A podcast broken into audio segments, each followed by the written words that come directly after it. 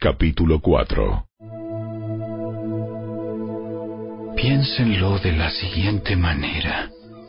Si un padre muere y deja una herencia a sus hijos pequeños, esos niños no están en mejor situación que los esclavos hasta que se hagan mayores de edad, aunque son los verdaderos dueños de todas las posesiones de su padre.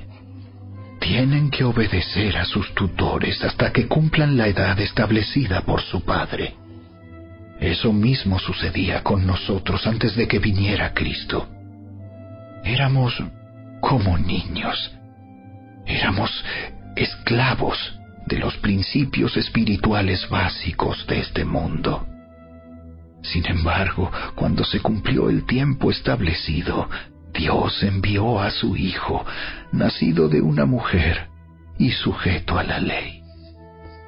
Dios lo envió para que comprara la libertad de los que éramos esclavos de la ley, a fin de poder adoptarnos como sus propios hijos.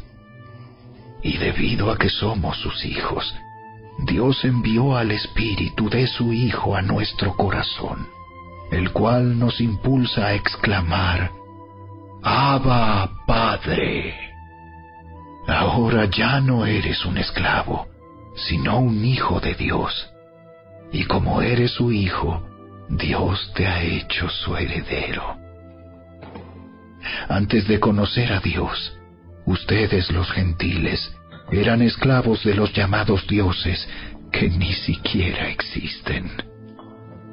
Así que ahora que conocen a Dios, o mejor dicho, ahora que Dios los conoce a ustedes, ¿Por qué quieren retroceder y convertirse otra vez en esclavos de los débiles e inútiles principios espirituales de este mundo? Pretenden ganarse el favor de Dios al cumplir con ciertos días o meses, estaciones o años. Temo por ustedes. Quizá todo el arduo trabajo que hice entre ustedes fue en vano.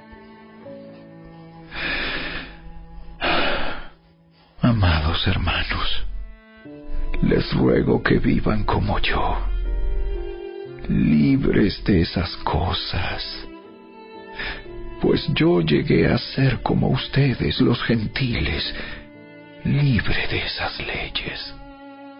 Ustedes no me trataron mal cuando les prediqué por primera vez. Sin duda, Recordarán que yo estaba enfermo la primera vez que les llevé la buena noticia. Aunque mi condición los tentaba a no aceptarme, ustedes no me despreciaron ni me rechazaron.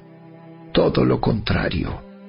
Me recibieron y me cuidaron como si yo fuera un ángel de Dios o incluso el mismo Cristo Jesús.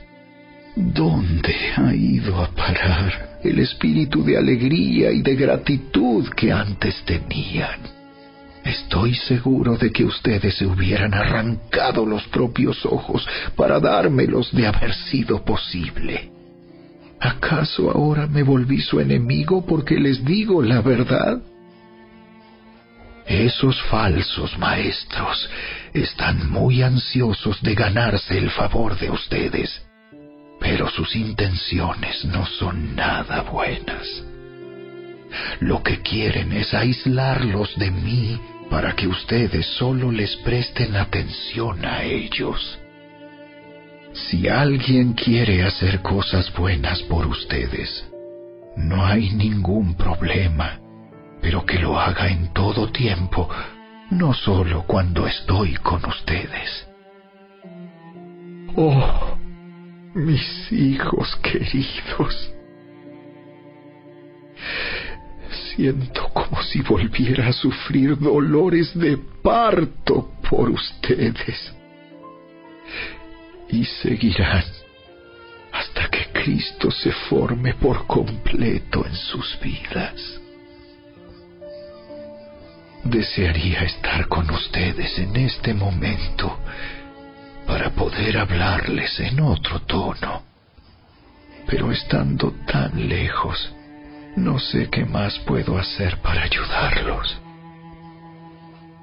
Díganme ustedes, los que quieren vivir bajo la ley. ¿Saben lo que en realidad dice la ley? Las escrituras dicen que Abraham tuvo dos hijos, uno de la mujer esclava y el otro de su esposa, quien había nacido libre. El nacimiento del hijo de la esclava fue el resultado de un intento humano por lograr que se cumpliera la promesa de Dios. Pero el nacimiento del hijo de la libre fue la manera en que Dios cumplió su promesa.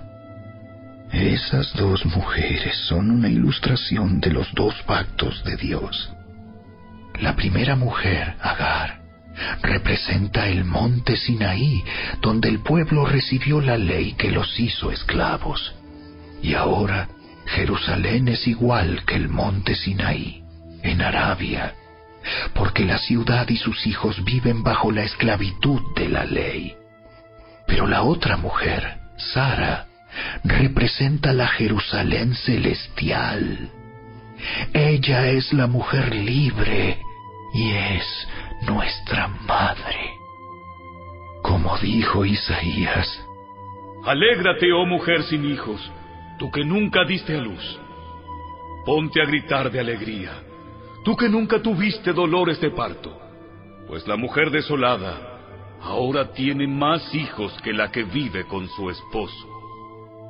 Y ustedes, amados hermanos, son hijos de la promesa igual que Isaac, pero ahora son perseguidos por los que quieren que cumplan la ley, tal como Ismael, el hijo que nació del esfuerzo humano, persiguió a Isaac, el hijo que nació por el poder del Espíritu.